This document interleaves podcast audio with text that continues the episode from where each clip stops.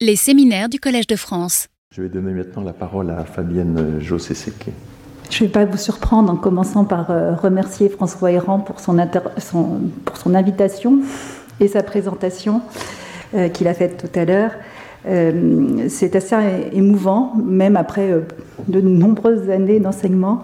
Euh, c'est assez impressionnant de, venir parler au, Collège de France. Et en venant ici, je me souvenais d'il y a presque 30 ans, quand je remontais la rue, la rue Saint-Jacques pour soutenir ma thèse, qui portait sur le regroupement familial. Et donc, évidemment, le GISTI m'a accompagné dès mes premiers pas de, juriste, de, de chercheur. Euh, alors, je voudrais aussi remercier François Héran pour euh, la relative audace euh, qu'il a en faisant parler à l'occasion d'un séminaire sur les droits des étrangers, les droits des migrants, hein, puisque c'est le titre générique du séminaire, de, de l'accès aux juges. Parce que quand on pense aux droits des étrangers, on ne pense pas tout de suite spontanément à, l'accès au juge. Et euh, ma, collègue et amie euh, Ségolène Barbou-Desplaces, euh, lors du séminaire il y a 15 jours, disait que c'était original de parler du droit des droits sociaux des étrangers parce qu'on en parle relativement peu, en tous les cas dans les amphithéâtres. eh bien, je crois que le, propos est également vrai pour la question de, l'accès au juge. on, en parle très peu dans les amphithéâtres. Euh, alors, on en parle peu dans les amphithéâtres. J'avais aussi l'impression que dans le débat euh, public sur les questions migratoires, on s'intéressait assez peu à la question du, contentieux des étrangers, mais euh, je me demande s'il ne faut pas parler un petit peu à, l'imparfait.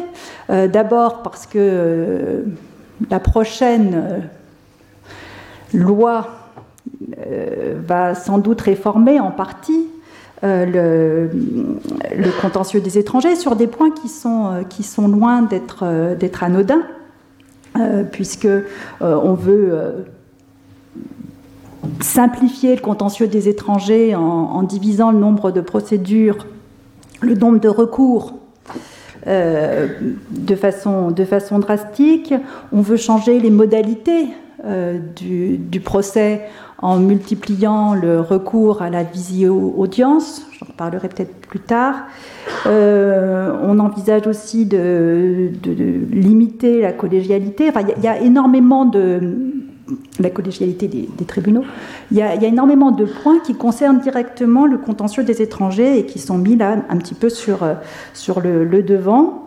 Et puis euh, ce matin, évidemment, quand j'étais en train de me demander comment, quelle accroche j'allais, retenir pour, euh, pour cette présentation aujourd'hui, euh, j'écoute les informations et j'entends un éditorialiste indiquer que c'est quand même scandaleux que maintenant il y ait une mainmise du pouvoir judiciaire sur la politique migratoire, qu'il est scandaleux que finalement les décisions concernant les, les, migrants soient prise par les juges et non pas par, euh, les politiques. Et ce qui suscitait euh, cette soi-disant prise de conscience, c'était euh, l'installation de, jeunes migrants devant le Conseil d'État pour obtenir un, hébergement dans des structures d'accueil.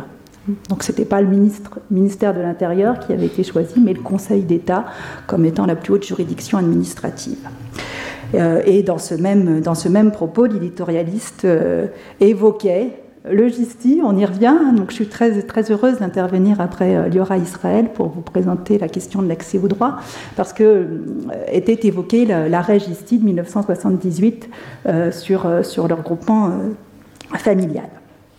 Alors, pour aborder la question de l'accès au droit, de l'accès au droit, l'accès au juge plutôt, euh, il, est, important de mettre en avant euh, l'utilité de, cet accès euh, au, juge. sans accès au juge, finalement, les droits qui seraient reconnus aux migrants manqueraient d'effectivité. Donc, euh, si on a pris l'habitude de, s'intéresser aux droits fondamentaux des étrangers, quels qu'ils soient, le droit d'aller et venir, le droit à une vie privée familiale, le droit euh, euh, à ne pas être exposé à des traitements inhumains et dégradants, etc., ces droits fondamentaux qu'on a l'habitude de, présenter sous la forme d'un catalogue, euh, ils ne seraient pas effectifs si on n'avait pas à un moment la possibilité euh, de sanctionner leur violation. Et donc permettre à un migrant d'avoir accès à un tribunal, d'avoir accès à un juge, c'est permettre euh, de ce qu'on appelle en, bon juriste la, sanction euh, des droits. Donc finalement, l'accès au juge est indispensable pour compléter l'énoncé euh, de tous les autres droits qui sont reconnus à un migrant. Derrière cet accès au juge, il y a euh, finalement plusieurs, euh, facettes. Euh, j'ai essayé de les, de, les, lister sans du tout prétendre à l'exhaustivité. Sur cette diapo. Alors évidemment, accès au juge, on, on, se dit il faut permettre. Vous tournez la tête comme ça, ça, ça, ça. Merci. Il y a, quand on parle d'accès au tribunal, on, pense tout de suite, euh, de façon la plus évidente, à la possibilité euh, de, saisir un juge, et si possible de le saisir sans que ce soit euh, trop complexe. Mais il y a aussi la qualité de ce juge qui va apparaître assez rapidement. il faut que ce soit un, juge qui soit indépendant et, impartial. Quand j'évoquais la question d'un accès au juge pas trop complexe, euh, évidemment, il y a la question du coût qui va apparaître assez rapidement. Euh, et donc, et pour l'étranger, ça va être quelque chose euh, d'assez essentiel de savoir s'il va pouvoir bénéficier de l'aide juridictionnelle pour pouvoir bénéficier d'un conseil, des services d'un avocat. Et parmi les conditions de la saisine, à côté de l'aide juridictionnelle qui est importante, il y a aussi euh, la question des, délais. Là, aussi, j'y reviendrai sans doute, hein, euh, du délai de recours, du délai de jugement. Euh, et puis aussi, toujours derrière cette catégorie générique d'accès au, au, juge, il y a les moyens qu'on va pouvoir faire valoir devant, devant les juges contre son contradicteur. Euh, et là, ça nous amène à évoquer la nécessité de, donner la parole effectivement à l'étranger, mais également de lui permettre d'avoir le moyen de produire des éléments de, preuve. Ce, droit d'accès au juge avec euh, les, différentes, euh, les différentes facettes évoquées à présent, dans la diapositive précédente, euh, est un droit qui n'est pas du tout euh, limité à un contexte franco-français. Euh, et avec cette diapositive, vous voyez que c'est quelque chose qui est reconnu tant au niveau international qu'au niveau européen. donc j'ai mentionné la Déclaration universelle des droits de l'homme, c'est pour montrer que là aussi on n'est pas face à un phénomène qui est complètement récent. Hein. cette idée de la nécessité d'avoir accès aux juges elle est, fort ancienne. Euh, on le retrouve donc à côté de la Déclaration universelle des droits de l'homme dans un autre texte euh, onusien, le pacte international relatif aux droits civils et, politiques, qui va un peu plus loin que la Déclaration universelle des droits de l'homme, puisqu'elle euh, elle utilise l'adjectif d'utile pour qualifier le recours. Et puis, euh, si on, quitte le, contexte euh, entièrement international pour s'intéresser à la sphère européenne, il y a bien sûr, et c'est peut-être ça qui est le, plus connu, la Convention européenne des droits de l'homme et euh, son fameux article 6 qui garantit un droit à un procès équitable. et parallèlement, l'article 13 qui prévoit directement, lui, le droit à un recours effectif. Donc, quand on parle d'accès au juge, on, pense d'abord et surtout euh, à la Convention européenne des droits de l'homme, et, c'est sûr qu'elle a eu un certain nombre de conséquences en matière de, en, matière de contentieux, peut-être pas tellement en matière de contentieux des étrangers, puisque euh, le, domaine de l'article 6 a, parfois été compris euh, de, façon restrictive, mais c'est maintenant finalement compensé par un autre texte qui est euh, la Charte des droits fondamentaux de l'Union européenne et son article 47 qui euh, est de plus en plus souvent utilisé. Alors, il n'est pas encore très connu en France, mais on, s'emploie à, le faire connaître. Euh, mais j'aurai l'occasion d'y revenir tout à l'heure.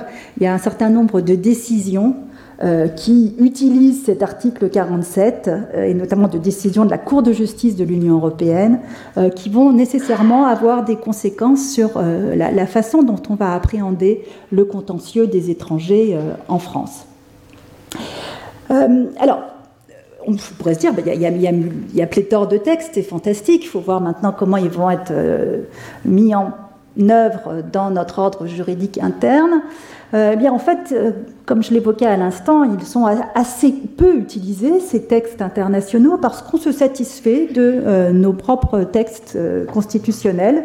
Et jusqu'à présent, sauf exception, euh, c'est surtout euh, l'article 16 euh, de la Déclaration des droits de l'homme de 1789 qui est utilisé pour garantir cet accès aux, juridictions. Euh, alors, pourtant, on ne parle pas de recours effectif hein, dans l'article 16. C'est un texte qui est assez général, vous le voyez à, l'écran. Hein. On nous parle simplement de, la garantie des droits et de la séparation des pouvoirs. Eh bien, derrière cette, euh, séparation des, pouvoirs euh, destinés à garantir à l'individu des droits, il y a cette idée d'accès au juge. Alors, euh, l'accès au juge, c'est quelque chose qui a euh, été profondément euh, bouleversé sous l'action du justice, j'aurais tendance à dire, peut-être, à cause du renouveau des sources, peut-être aussi, et là je reviens au poids susceptible d'être joué par l'article 47 de la Charte des droits fondamentaux de l'Union européenne. mais j'aimerais vous lire certains extraits du livre euh, essentiel qu'a écrit Daniel Lochac, que vous avez mentionné euh, tout à l'heure. ce livre, il s'appelle Étranger de quel droit? C'est un livre déjà ancien, puisqu'il date de, 85, hein, donc on a, on a un recul de presque 40 ans par rapport à ça. Et dans, dans, cet ouvrage, Daniel Lochac évoque le petit nombre de recours. Alors, quand on voit aujourd'hui la place prise par le contentieux, des étrangers, on est très surpris de voir qu'il y a eu cette transformation colossale en l'espace de, moins de, 40 ans. Et les extraits que je voulais évoquer avec vous, euh, ce sont les suivants. Euh, alors Daniel Lochac parle du droit des étrangers et de sa complexité, et elle, elle écrit Face à ces mille et une règles et à ces mille et une façons de les interpréter, la revendication visant simplement à l'application du droit n'a plus de sens. Ou plutôt, elle n'aurait de sens que si elle existait une instance compétente pour dire, le droit et capable d'en imposer le respect à l'administration sur recours de tout intéressé. Cette instance, c'est le juge, dit-elle. Et, mais euh, le, constat reste, reste négatif euh, sur cette intervention du juge parce que, et je reprends la citation, quand sont en cause les étrangers, ce dispositif à la fois dissuasif et répressif ne fonctionne plus ou fonctionne mal. Alors d'abord parce qu'il y a des hypothèses où il n'y a pas de recours, tout simplement, euh, mais dans d'autres hypothèses, euh, il, y a, la possibilité d'avoir un recours, et pourtant ça ne fonctionne pas en 85. Euh, parce qu'il y a l'idée, là je reprends la citation, il y a l'idée que l'admission et donc par extension le renvoi d'un étranger est un acte discrétionnaire par excellence, à l'encontre duquel on ne peut faire valoir utilement aucune prétention juridiquement fondée. Même lorsqu'un tel recours existe, ce qui, est le cas le plus fréquent, les garanties qu'il procure risquent fort de s'avérer illusoires. D'abord, les recours juridictionnels sont difficiles, parfois même impossibles à mettre en œuvre. Et même s'il en a la possibilité matérielle, l'idée d'intenter un recours ne lui viendra pas toujours spontanément à l'esprit. Je passe un certain nombre de phrases et là on arrive à euh, ce qui n'est pas une conclusion, mais ce qui sera ma, conclusion par rapport à, cette, euh, à, cette, citation. Il ne faut donc pas s'étonner du petit nombre de recours intentés proportionnellement à la masse des décisions administratives. Et puis, euh, quelques pages plus tard, elle, euh, Daniel Lochac évoque la réserve spontanément observée par le juge qui a le souci de ne pas, qui aurait le souci de ne pas entraver l'action euh, gouvernementale. Alors ce jugement porté sur, euh, sur l'action des, tribunaux est, assez intéressant et il me semble qu'il rejoint je retourne au plan international, une, certaine tendance exprimée par la Cour européenne, enfin, qu'on trouve dans la jurisprudence de la Cour européenne des droits de l'homme. En ce qui concerne les migrations, la Cour européenne des droits de l'homme a eu une attitude finalement euh, très réservée, elle aussi. Hein. Donc cette réserve du juge, on la retrouve dans la, dans la Cour européenne des droits de l'homme, puisque elle euh, commence, la Cour européenne commence par énoncer le droit des États de contrôler l'entrée et le séjour euh, des étrangers. Donc c'est la première chose qu'elle met en avant. Et finalement, les droits fondamentaux arrivent comme une exception. Euh, les droits fondamentaux de l'étranger n'arrivent que comme une exception à ce pouvoir de contrôle euh, qui appartient aux États, qui serait l'essence même du, pouvoir des, États. Et le, contentieux des migrations, finalement, le contentieux des, des, étrangers plutôt, du droit des étrangers, est le seul euh, devant la Cour européenne des droits de l'homme où il y a une sorte d'inversion du contentieux. Les droits fondamentaux interviennent en second, alors que sur toutes les autres hypothèses, la liberté d'expression, la liberté d'association, les droits fondamentaux arrivent, euh, arrivent en premier. Il y a un auteur qui parle d'inversion du contentieux, et c'est assez intéressant de voir cette, donc cette, réserve du juge, que ce soit le juge interne à lire Daniel Lechac en 1985, ou que ce soit euh, le juge européen à la Cour européenne euh, des, droits de l'homme. Alors, il est possible que cette réserve existe toujours. Euh, il n'empêche que le tableau dressé par Daniel Lechac en 1985 n'est quand même plus du tout un tableau qu'on pourrait dresser aujourd'hui. On l'a évoqué, il y a une explosion, je ne sais pas si le terme est, heureux, il y a une augmentation impressionnante du nombre de recours euh, formés par les étrangers. Euh, je ne sais pas comment les sociologues euh, exprimeraient cela, mais bon, des termes plus simples peut-être, je vais dire simplement que la, ligne est, montante. Hein. le nombre de recours ne fait que s'accroître année après année. Alors ce contentieux important, ce contentieux euh, de masse, il est tout de même assez hétérogène. Alors vous vous demandez peut-être pourquoi euh, il y a différentes couleurs pour euh, associer à, chacun de ces types de, contentieux. eh bien en fait, ces couleurs, je les ai choisies en, fonction de la réalisation plus ou moins parfaite du droit d'accès au tribunal, aux tribunaux. alors en vert, euh, c'est le, contentieux des, refus de titres de séjour que l'on se place sur l'obtention, sur le, renouvellement de, ces titres, où tout n'est pas parfait, bien sûr, mais dans l'ensemble, euh, les, différentes garanties euh, du droit à un procès équitable s'exercent de façon assez, assez, satisfaisante. Les obstacles sont relativement limités. en bleu, il y a tout un tout un ensemble de décisions pour lesquelles les difficultés sont importantes, euh, mais où on obtient quand même, euh, dans un grand nombre de cas, la possibilité d'accéder euh, au juge. Et puis, vous avez en rouge un problème important qui est celui de tous les étrangers qui finalement ne vont jamais euh, avoir la possibilité de faire valoir leurs droits en justice, tout simplement parce qu'ils n'auront jamais la possibilité d'accéder à un territoire où euh, ce droit d'accès au juge est, garanti. Alors, avec cette, euh, on va dire cette diapositive d'introduction, je, voulais insister sur le fait que mon, mon propos aujourd'hui, c'est pas tant d'attirer euh, votre attention sur l'existence d'un droit d'accès au juge, mais c'est plutôt euh, la volonté de montrer qu'il y a encore des progrès à faire euh, quant, à la réalisation de ce droit.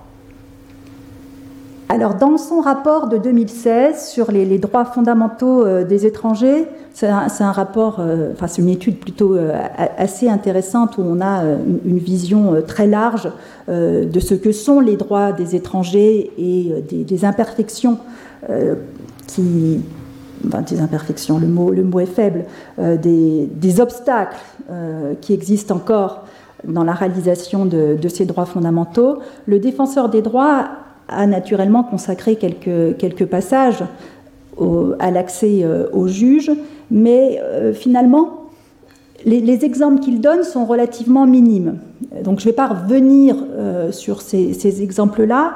Euh, enfin, je vais juste les mentionner rapidement sans les développer, mais je vais plutôt essayer d'aller au-delà et de voir quels sont les autres, euh, les autres obstacles que l'on rencontre aujourd'hui.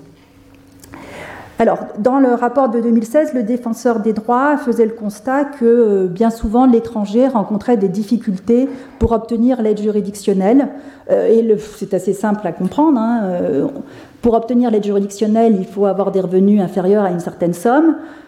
On demande à l'étranger de faire la preuve des revenus dont il dispose. Et puis, évidemment, il n'a pas de déclaration d'impôt à, produire, hein, vu sa situation d'étranger sous notamment d'étrangers très récemment arrivés, arrivés, en France, et à partir de cela, la machine se bloque. Bon. Alors des, progrès ont été faits sur, sur ce point-là, euh, mais il n'empêche qu'aujourd'hui encore, euh, il y a quand même un, premier, un premier obstacle à, surmonter quand on veut pouvoir bénéficier de l'aide juridictionnelle, c'est de, pouvoir faire comprendre au bureau d'aide juridictionnelle qu'on n'a pas des revenus euh, d'un montant supérieur au, fameux seuil à partir duquel, en, dessus duquel on ne peut plus avoir l'aide juridictionnelle. Le deuxième point que le rapport, que le défenseur des droits euh, relevait dans, son étude, c'était celle euh, du, droit à un recours effectif pour les décisions d'éloignement en, outre-mer, euh, notamment, en Guyane. la plupart des recours pour que pour, qu'on puisse avoir un recours effectif, il faut que le recours soit en général suspensif, notamment en matière d'éloignement. Hein. il faut attendre que l'étranger, euh, faut attendre que la décision relative euh, à l'éloignement de l'étranger soit, définitive pour l'éloigner. Si euh, on l'éloigne avant même qu'il ait pu faire valoir ses droits en justice, ça, ça ne sert pas à grand-chose, puisqu'il va devoir pour lui, s'il entend revenir en France, par exemple, il faudra qu'il recommence le processus de migration depuis le début. Euh, donc, quand on parle de droit à un recours effectif en matière euh, d'éloignement, on entend un droit qui, en général, il y a des exceptions, mais qui, en général, doit être suspensif.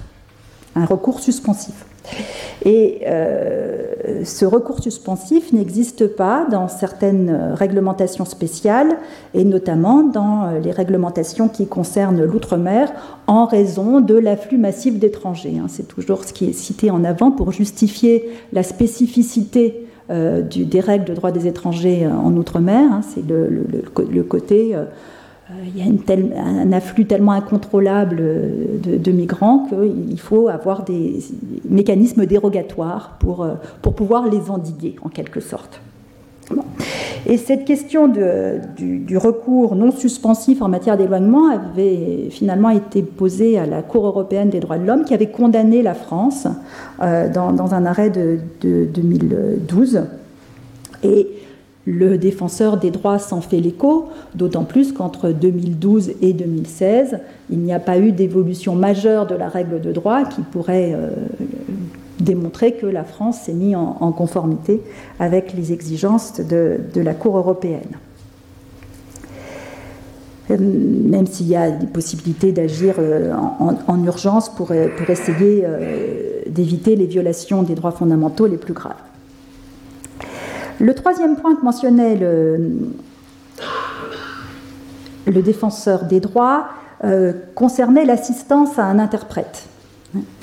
Euh, pour avoir un, droit, euh, un accès au juge effectif, il faut évidemment pouvoir se faire comprendre du juge, il faut pouvoir comprendre les arguments qu'oppose la, la, partie adverse et il faut pouvoir soi-même exposer ces arguments vous aurez, facilement compris que la question de la langue est alors euh, extrêmement euh, importante. Euh, et pour qu'il y ait un accès effectif à un juge, il faut qu'il y ait normalement la possibilité pour l'étranger d'avoir recours à, un interprète. Et là, le rapport pointait du doigt le fait que certes, sur le papier, le droit à l'interprète existe, mais quand on regarde concrètement quelle est sa mise en œuvre, les résultats sont nettement moins satisfaisants, euh, notamment lorsque l'étranger parle une langue un peu plus exotique que euh, l'arabe ou, le, chinois. Euh, et, là, bien souvent, on va faire appel à on voit des tas de choses. Hein. Ça peut être faire appel à, quelqu'un qui, fait le ménage dans les locaux. Tout ça est, tout, à fait bien expliqué dans le, rapport du, défenseur des droits je ne vais pas y, consacrer davantage de temps. Euh, j'aimerais voir avec vous les autres obstacles. Euh, et là, je vais euh, subdiviser mon propos en, deux, temps. Il y a les obstacles qui ne concernent pas uniquement la France, qui sont liés finalement à, la, source, à la nouvelle source euh, des, règles en matière de migration, à savoir des règles européennes, et puis on a euh, des obstacles que je verrai dans un cadre plus, plus franco-français. Alors concernant euh, les, obstacles qui sont liés au cadre européen des politiques migratoires, il faut d'abord constater, et je l'évoquais tout à l'heure, qu'il existe des zones de non-droit l'étranger, le, migrant n'aura pas accès au juge, mais tout simplement, il n'a accès à, aucun droit. Euh, alors, c'est des choses dont on entend parler tous les jours ou presque, hein, euh, les, fameux euh, refoulements, le fameux non-accueil des, bateaux dans, les ports européens. on a peut-être moins, conscience aussi de l'évolution des politiques migratoires en Europe, en Europe qui comptent beaucoup sur euh, le rôle des États tiers. l'accord euh, Union européenne-Turquie a été fortement médiatisé, mais tous les autres accords passés avec des, pays du, nord de l'Afrique le sont, le sont moins. et finalement, on a deux, deux grands mouvements qui vont empêcher un, migrant de, faire valoir des droits d'une façon quelconque. C'est ce qu'on appelle les, les, pushbacks. Donc là, c'est les États membres qui repoussent l'étranger pour qu'il n'atteigne pas sa, frontière. Et puis, on a ce qu'on appelle les pullbacks, où ce sont les États tiers qui vont maintenir chez eux les migrants en question.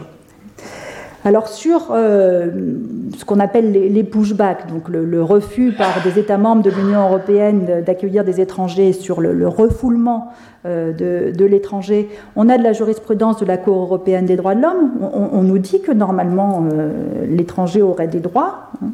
mais bon, une fois qu'il est refoulé, c'est bien beau de le dire, il ne se passe pas, se passe pas grand-chose. Et puis pour l'instant, on n'a strictement rien sur les, pullbacks. On n'a pas euh, de condamnation des textes européens qui euh, ont pour objet euh, d'obliger les États tiers à finalement régler eux-mêmes les, problèmes migratoires. Donc ça, c'était les deux petits les, deux premiers euh, encadrés.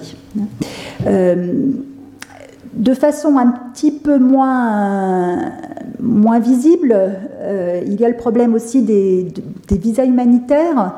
Quand on a un étranger qui est dans un État tiers et qui voudrait accéder au territoire de l'Union européenne pour y demander asile, euh, il peut se rendre dans, une ambassade ou dans un consulat d'un État membre de l'Union européenne euh, pour y déposer une demande de visa, ce qu'on appelle des visas humanitaires.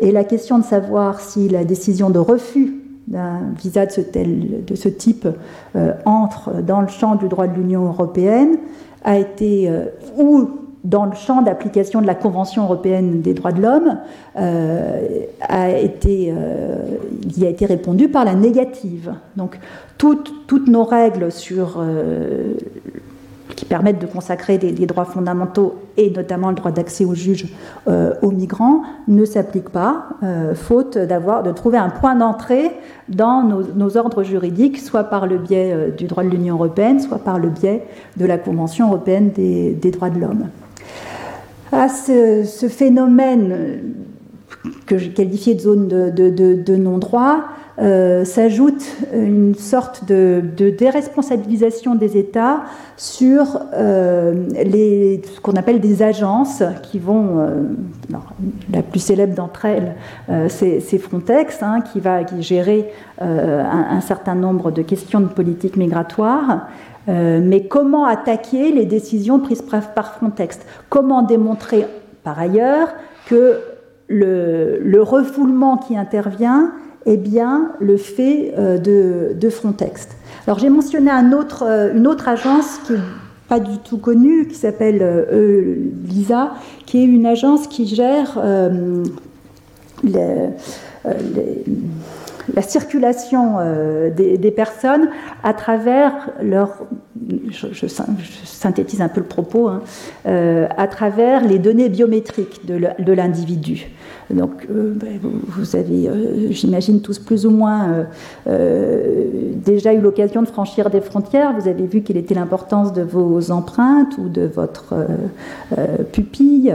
bon, ben, pour les étrangers non autorisés à entrer sur le territoire de l'Union européenne, c'est évidemment une façon de, de les bloquer à l'entrée parce que leurs empreintes, leurs pupilles vont se retrouver dans des bases de données qui sont gérées par euh, ELISA. Et donc là, on a une sorte de, déresponsabilisation puisque c'est la technique qui fait que la décision de refus d'entrée est prise. Il n'y a, pas une autorité euh, directement qui explique que les conditions ne sont pas satisfaites pour que la personne entre sur le territoire.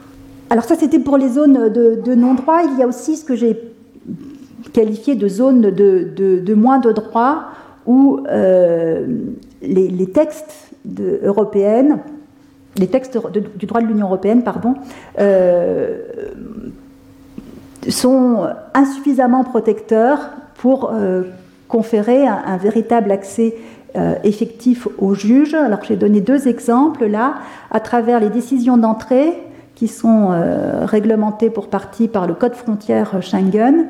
Et là, on a bien un texte qui prévoit un recours contre les refus d'entrée mais euh, le recours n'est pas suspensif. Le texte dit lui-même que le recours n'est pas suspensif. Donc à partir de ce moment-là, l'intéressé ne peut pas attendre que le juge décide si oui ou non il a un droit d'entrée. Il doit euh, repartir euh, et ensuite recommencer, même si il obtient un jour une décision du juge lui disant que la, décision de refus d'entrée était illégale. L'autre exemple concerne la directive dite retour. La directive retour de, l'Union européenne, c'est euh, une directive éloignement. Hein. C'est assez étonnant sur le plan du, vocabulaire d'avoir une directive qui s'appelle directive retour alors que c'est une directive dont l'objet euh, est euh, les décisions d'éloignement.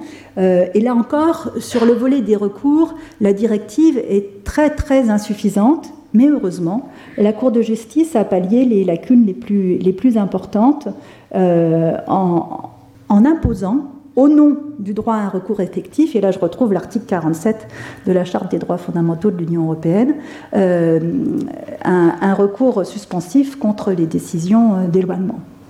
Et pour terminer, le dernier petit carré, ça fait écho à ce que je vous disais tout à l'heure sur, sur le rôle des agences en parlant de l'ISA, et ça me permet aussi de faire la transition avec le cadre français, puisque vous savez qu'on multiplie les, fichiers concernant notamment euh, les étrangers pour pouvoir simplifier la prise de décision concernant ces étrangers. Et si la prise de la décision administrative concernant l'étranger est simplifiée, évidemment, ça va poser aussi un certain nombre de questions euh, au, niveau du, contentieux euh, ensuite. alors, Peut-être avez-vous entendu de la controverse sur les fichiers concernant les, mineurs non accompagnés, les, mineurs isolés. Euh, bon, ces, fichiers existent, hein. ce fichier euh, existe, il a été généralisé et euh, on nous annonce la création d'un nouveau fichier pour les personnes qui auraient fait l'objet d'OQTF, sachant qu'on a déjà toutes, a priori toutes les bases de données, de données nécessaires pour pour faire face aux, problèmes qui sont évoqués pour pouvoir créer ce nouveau, euh, fichier. Alors, euh, je, vais songer à conclure en vous montrant en France alors cette fois c'est le cadre français, les, autres obstacles. Alors très rapidement, parce que en fait finalement je suis même pas arrivée au point que je voulais développer, ce qui m'embête prodigieusement. Euh, très rapidement, euh, le contentieux des étrangers, c'est un contentieux de masse qui naturellement conduit à s'interroger sur euh, la qualité de la justice qui va, qui va être donnée. Est-ce que les juges vont avoir les moyens de, de traiter de façon satisfaisante ce type de contentieux? On a, parce que on a la volonté d'éloigner l'étranger qui serait en situation irrégulière, des délais de recours qui parfois sont extrêmement brefs. Hein. Euh, parfois, un étranger dispose d'un délai de recours de 48 heures. Ça veut dire que la décision est prise à son encontre, il dispose de deux jours, qui peut, ça peut se passer pendant un week-end, pour décider ou non de faire un recours. Sans surprise, euh, le, rapport du Conseil d'État sur le contentieux des étrangers fait remarquer que l'effectivité de ce recours est fortement discutable. On a les délais de jugement. Et ça, si vous vous intéressez à l'actualité, vous avez vu que ces délais de jugement peuvent aussi, selon certains types de contentieux, être très courts. Donc ça c'est l'affaire de l'océan, euh, du, bateau de l'océan Viking, où finalement euh, les personnes étaient placées en zone d'attente, elles avaient euh, un droit à un recours pour pouvoir quitter cette zone d'attente, et ce recours devait être statué sur ce recours dans un délai de, 48, je crois. pas très très. Vu le nombre de personnes concernées, euh, les juges, ils ont beau être très bien organisés, les avocats ont beau être très bien organisés, mais il n'a pas été possible de statuer dans ce, délai de, jugement. Alors j'avais évoqué la visio-audience aussi, euh, c'est un point important. Euh, si vous avez un juge d'un côté, un étranger de l'autre, où se situe l'avocat? Où se situe l'interprète? Est-ce qu'ils sont du côté du juge? Est-ce qu'ils sont du côté de l'étranger? Vraisemblablement, l'avocat va pas forcément avoir envie de se déplacer en centre de rétention, pour prendre un seul exemple, euh, s'il a la possibilité de discuter directement avec le juge. Euh, alors, est-ce, qu'il est est-ce que l'étranger va être défendu correctement si son avocat est à plusieurs milliers de kilomètres? Alors ça, c'est un débat qui est extrêmement intéressant que les juristes sont assez mal euh, placés pour, euh, pour aborder, mais c'est une question euh, très importante pour essayer de comprendre si la justice des étrangers est rendue de, de façon satisfaisante. J'ai déjà évoqué la remise en cause de la collégialité et la complexité du, du contentieux. Bon, là encore, l'actualité nous montre clairement euh, euh, combien ces, règles sont, difficiles à mettre en œuvre. Alors ça, c'était une diapositive pour vous montrer que quand on parle de contentieux de masse, c'est pas un vain mot. 42% du contentieux traité par le juge administratif, par le tribunal administratif, donc le juge administratif de première instance, est euh, le contentieux des étrangers. Concerne, 42% des affaires concernent euh, du contentieux des étrangers. Au tribunal administratif de Montreuil, on arrive même à 56%. Euh, et tout cela alors que les juges administratifs se demandent pourquoi on leur demande de traiter de, nombre de dossiers, puisque la plupart de ce contentieux concerne la question de, l'éloignement des étrangers, le contentieux des OQTF et vous savez, vous ne pouvez pas ne pas savoir que le problème est celui euh, de l'exécution des décisions euh, d'obligation de quitter le territoire français. Hein. Euh, donc, le juge administratif va dire oui, l'OQTF, il était légitime de prendre une, une décision d'obligation de quitter le territoire français, et puis la décision ne va pas être exécutée. Ça, c'est un, extrait du, du, rapport du Conseil d'État euh, pour montrer combien le contentieux des étrangers est, est, complexe. Mais bon, alors ce dont je voulais vous parler, c'était euh, la question du dualisme juridictionnel avec le rôle du juge des libertés, qui est un juge judiciaire qui intervient à côté du juge administratif. Je ne vais pas développer, si ce n'est pour vous dire que pour le justiciable qui est l'étranger, c'est très compliqué de comprendre pourquoi quand on l'a placé en rétention, car il, fait, l'objet d'une obligation de quitter le territoire français, il doit former deux recours, l'un devant le juge des libertés, le, juge des libertés de la détention, le juge judiciaire, pour euh, pouvoir contester son placement en rétention, l'autre devant le juge administratif pour pouvoir contester la décision d'éloignement. Et même pour les avocats, cela peut être complexe. J'ai été assistée à une audience il n'y a pas longtemps, euh, histoire de me mettre dans le bain de ce, séminaire, et euh, l'avocat invoquait devant le juge judiciaire, le juge des libertés et de la détention, des arguments pour contester la décision d'éloignement. Pas un mot sur le placement en rétention qui était l'objet du, litige, mais on était complètement en décalage, on était sur euh, la, légalité de, la décision d'éloignement. Alors pourtant, les magistrats disent que ça fonctionne. Quand on regarde les différents rapports en matière de contentieux des étrangers, on nous dit que ça fonctionne.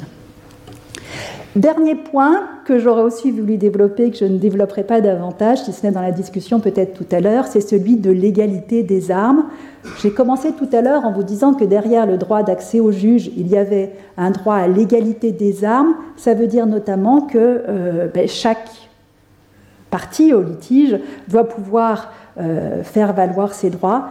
Et dans certains cas, c'est extrêmement compliqué pour, euh, pour l'étranger de faire valoir ses droits, ne serait-ce que quand il doit euh, démontrer son état civil. Il va avoir un acte de l'état civil par hypothèse étranger. Cet acte, pour qu'il soit produit en justice, il doit être légalisé.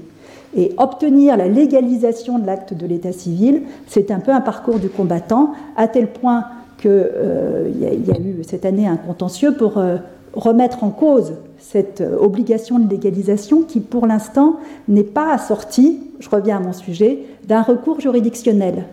Et donc, si euh, une autorité refuse la légalisation de l'acte de l'état civil, ben, l'affaire euh, se, termine là. Alors, le Conseil constitutionnel a dit que grâce à l'existence d'un droit au recours effectif, il fallait que le législateur modifie sa copie et prévoit euh, un recours à l'encontre des décisions de refus de légalisation, d'une part, et surtout, c'est moins connu, mais euh, le Conseil d'État, dans un avis de, juin 2022, a indiqué que euh, le, juge devait tenir compte de l'acte de l'état civil, même en l'absence de légalisation, euh, si par ailleurs, évidemment, l'affaire semblait tenir la route. Ça, c'est tout, le problème de, la réserve et sans doute aussi tout le problème de, de l'accès effectif de l'étranger à la justice. Alors, j'ai été beaucoup trop longue, je n'ai pas pu vous dire tout ce que je voulais vous dire, mais on aura peut-être l'occasion dans la discussion d'en reparler. Merci beaucoup.